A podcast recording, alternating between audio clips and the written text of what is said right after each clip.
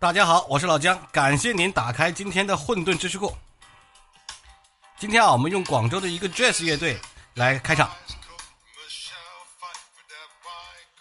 众所周知啊，麦当劳在全世界都开了许许多多的分店，许多分店呢都有自己的特色，就包括我们封面上这家瑞典的全球最小的麦当劳，它有多大呢？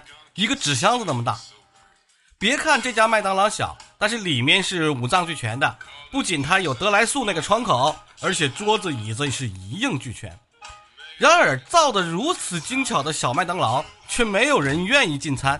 它纸箱子，我们想进去它也进不去呀。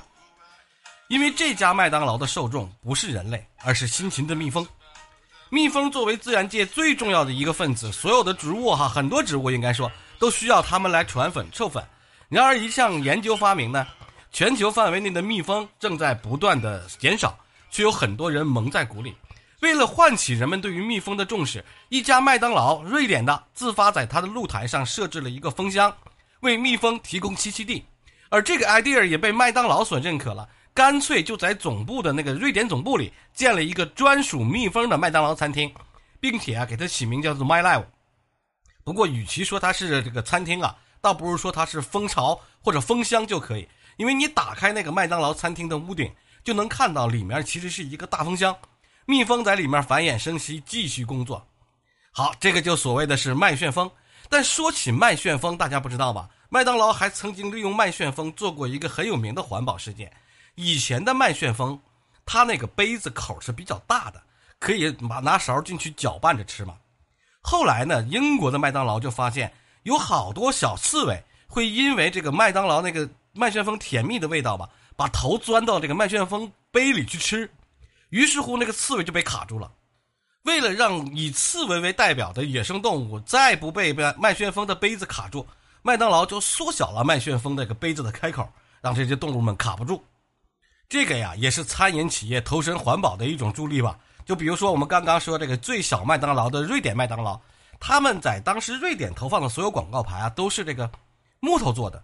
为了方便蜜蜂们去筑巢，他在这些木头广告牌后面也都设置了一种，也都设置了一种蜂箱，还在这个木质广告牌上钻孔，为蜜蜂打造了一个安乐的巢穴。瑞典麦当劳把这些洞叫做 “Bean Living House”，就是就是的相当于蜜蜂的这个酒店吧，并且允许瑞典的每个麦当劳使用这种广告牌构建这种酒蜜蜂酒店。其实这个瑞典这个关于蜂巢计划是早在一九年就有的事情了，不过这是最近哈，微博有个叫冷知识 bot 这么一个博主科普了一次，我才想起来这件事情。一些品牌能够利用自己的影响力去做一些善举，能够给社会出一份力，当然也会提高自己品牌的好感度。那么最小的麦当劳在瑞典，最大的在哪里呢？我还真不知道，有没有朋友知道最大的麦当劳在哪里？那我们最小的肯德基在哪里？我知道。最小的肯德基在美国波特兰市的一个街角，这个街角有全世界最小的肯德基快闪店。这个这个多大呢？成人小腿那么高，一个人坐一个人也坐不下，大家去只能趴着吃。它内部的厨房设备非常非常的齐全，甚至还有厨师在这个餐厅的后面。而且跟麦当劳不一样，麦当劳小不一样，它的厨具完全是真实的，真的可以做出美味的炸鸡，但是需要自己动手。它的你就可以理解成为一套小孩玩过家家的厨具，知道吧？然后但是让你自己做，你点炸鸡，你要给小小小小的鸡胸肉上裹上炸鸡粉，然后这些超迷你的炸鸡是真的可以炸的，有一个特别小迷你的那个炸鸡炉，还要给自己的土豆泥放上调味料啊，再可以还打一杯可乐，这个套餐就做好了。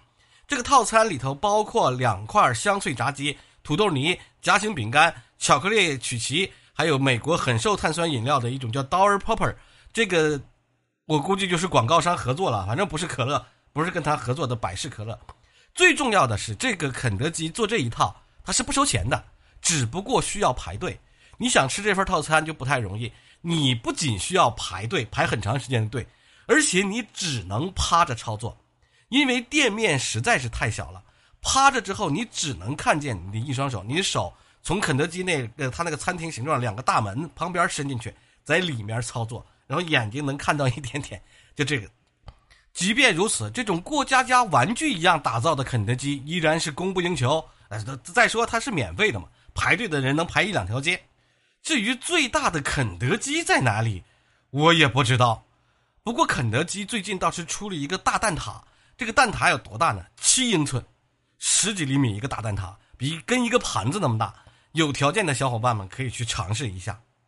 其实这种 mini 版的操作啊，很多的世界知名的餐饮品牌都用过，比如说可口可乐，为了配合这个 mini 版可乐登陆各国，德国的奥美还有柏林的奥美用了一个非常简单的策略，赢得了广泛好评。这个就是可口可乐的 mini 货柜亭，它呢跟完整的货柜亭是完全一样，就好像我们街边上那种报刊亭那种小小售货亭一样的，但是它这个 mini 货柜亭。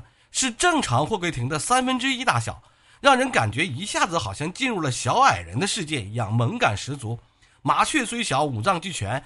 货柜亭里不仅有专职的售货员，有 mini 贩卖机，还有杂志、报刊、食物等。小是小，但是你不得不承认，它非常的引人注目。